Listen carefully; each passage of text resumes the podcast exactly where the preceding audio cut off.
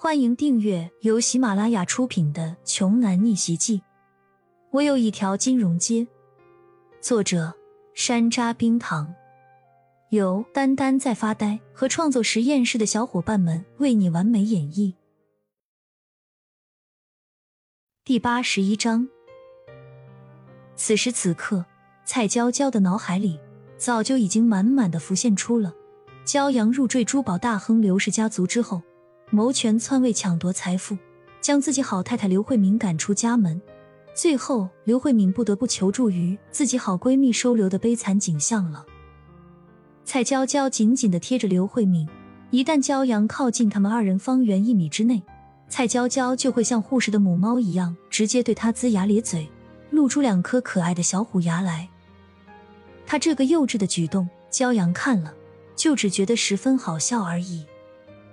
这个大胸的妹子，估计所有的智商全都长到了她胸前那些脂肪上去了，而脑子里多半肯定是空空如也的。角落里一直观察着这边动静的胡蓉一行人，看到骄阳不但没有被刘慧敏赶走，反而还跟着刘慧敏一起进入了珠宝展厅。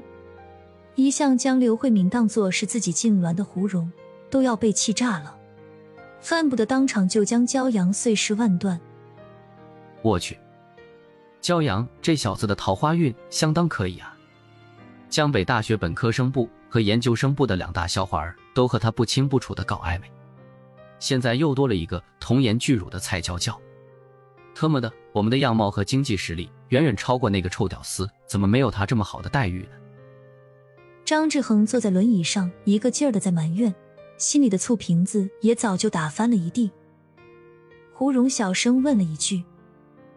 两个校花儿，还有哪个校花和他有瓜葛？就是本科生部的清纯校花李欣啊。前两天你当时没在学校，这小子刚入学来的第一天，李欣就直接跑到班上去找他了，那一口一声骄阳哥叫的，别提多甜多腻了。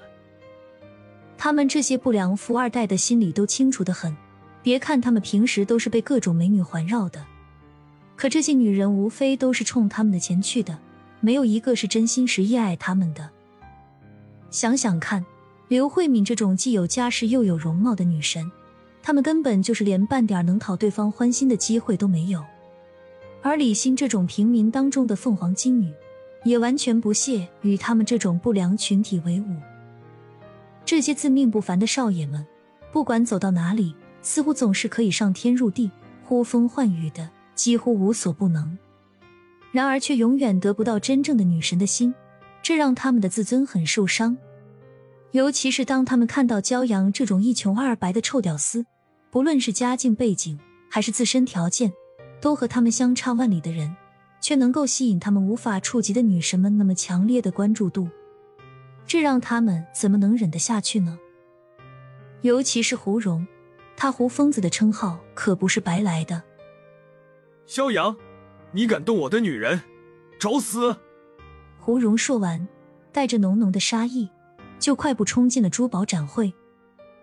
张志恒一愣，在胡蓉身后暗骂了一句：“我尼玛，老胡，你慢点儿，我这腿脚不利索，跟不上你这风一样的神速。”随后，张志恒着急的拍打着轮椅的扶手，对着自己身后的小弟大声吼道：“你傻愣着看什么呢？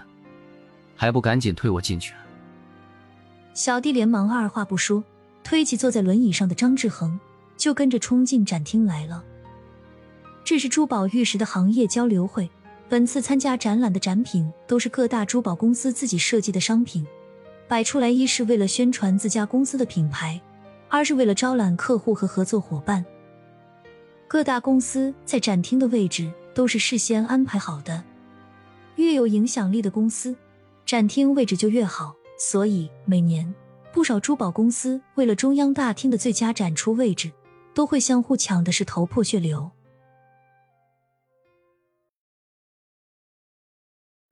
本集播讲完毕，想听更多精彩内容，欢迎关注“丹丹在发呆”。